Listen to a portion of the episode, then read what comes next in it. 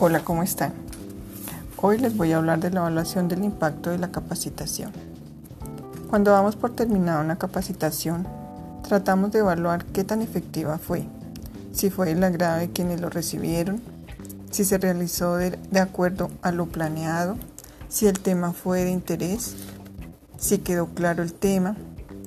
Eh, existen muchas dudas eh, y nos preguntamos cómo podemos evaluar este proceso el profesor Donald Kirkin, quien en 1959 publicó sus estudios y esto dio origen a su primer libro, nos dio cuatro pautas o cuatro niveles para evaluar las capacitaciones que brindamos.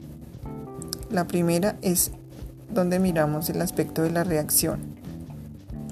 Esta va dirigida específicamente a, a los receptores y miramos la satisfacción y qué impacto causó en ellos, si fue un, impacto positivo o un impacto negativo.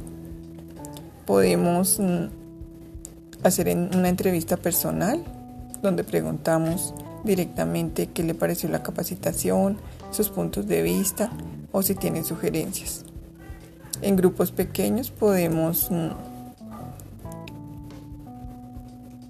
evaluar un grupo antes de la capacitación y el otro grupo lo evaluamos después de la capacitación y podemos medir de esta manera qué tan efectiva fue la capacitación. También lo podemos hacer por medio de una encuesta. El segundo nivel sería el aprendizaje. Este se basa en medir cuánto aprendió el participante, medir el cambio en el conocimiento y en las habilidades para mejorar su desempeño. Evaluación, lo podemos medir por medio de evaluación, entrevista, ejercicio de la aplicación o ahora se utilizan simuladores para mirar si está aplicando lo que se le fue dictado. Eh, también tenemos como tercer nivel la transferencia, este se realiza en la empresa y la, transferencia es lo que la persona está aprendiendo en su puesto de trabajo. Y ahí podemos mirar eh, cómo lo está aplicando también. Eh, esta evaluación la hace directamente el jefe o por observación directa, mirando el desempeño de la persona en su lugar de trabajo.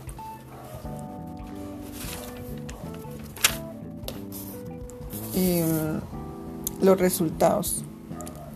Entonces podemos decir que si produjo efectos positivos, si su impacto a los participantes fue positivo o negativo. Mm, o sea, si recibimos lo que esperábamos, si se observan las, los cambios que esperábamos.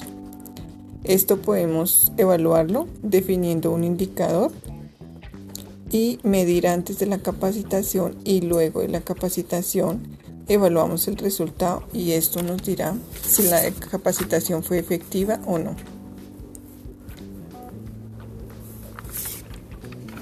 Estos niveles también eh, van avanzando, con cada nivel debe ser superior al anterior. Dentro de la empresa se deben fijar los niveles para que así tengamos también un nivel de de medición y poder buscar las mejoras correspondientes. Muchas gracias por su atención.